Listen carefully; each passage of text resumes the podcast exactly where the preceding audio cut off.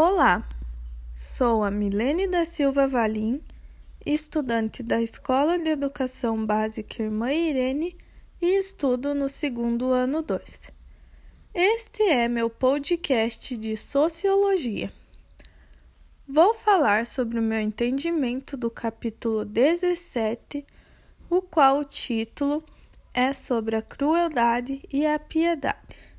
Se é melhor ser amado que temido, ou antes temido que amado, em um principado. O texto discute o comportamento ou atitude da vida de um principado, se ele deveria ser uma pessoa mais amada ou mais temida. Primeiramente, é dado um exemplo sobre César Borgia, que era considerado cruel. Entretanto, essa crueldade teve êxito, pois recuperou a Romanha e uniu a paz e a lealdade. Já o povo florentino, ao contrário, temia a crueldade assim deixando Pistoia ser destruída. Nessa época, era cobrado do príncipe que ele deveria ser uma pessoa cruel, porque se pensava que a crueldade influenciava no poder. Assim, os súditos os obedeciam e seriam mais leais. Outros príncipes mais piedosos deixavam acontecer a desordem. Atualmente, a crueldade já não reina mais, sem punição, pois as pessoas não são mais tão súditas quanto antes. Ninguém se sujeita a viver como escravo. O crescimento para um príncipe chegar a uma forma equilibrada de governo com prudência e com respeito, mas agindo com serenidade para que ele não seja mal interpretado como uma pessoa sem personalidade forte. Na verdade, a questão que surge no texto ser mais temido ou mais amado, naquela época era difícil unir as duas qualidades. Quando se trata de um principado ou da preparação de um governo para a monarquia, o príncipe pode se sentir mais seguro sendo temido, pois o povo agirá com devoção a ele e não às suas próprias vontades. Quando o príncipe é muito amável, os súditos podem abusar de sua amizade e confiança, tornando o reino um caos.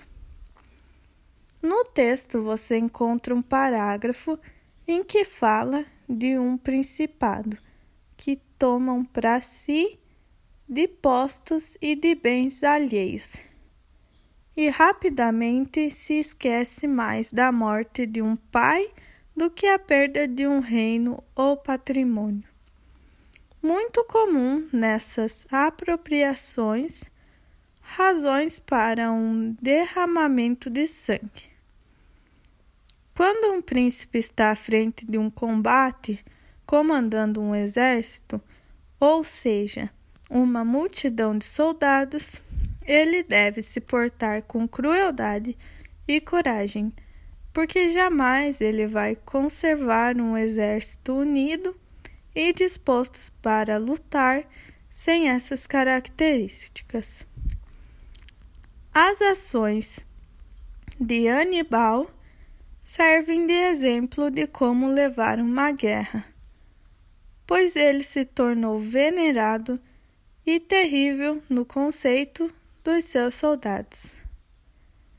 Cipião teve muita piedade com seus soldados e não os ensinou disciplina, assim tornando-os revoltados.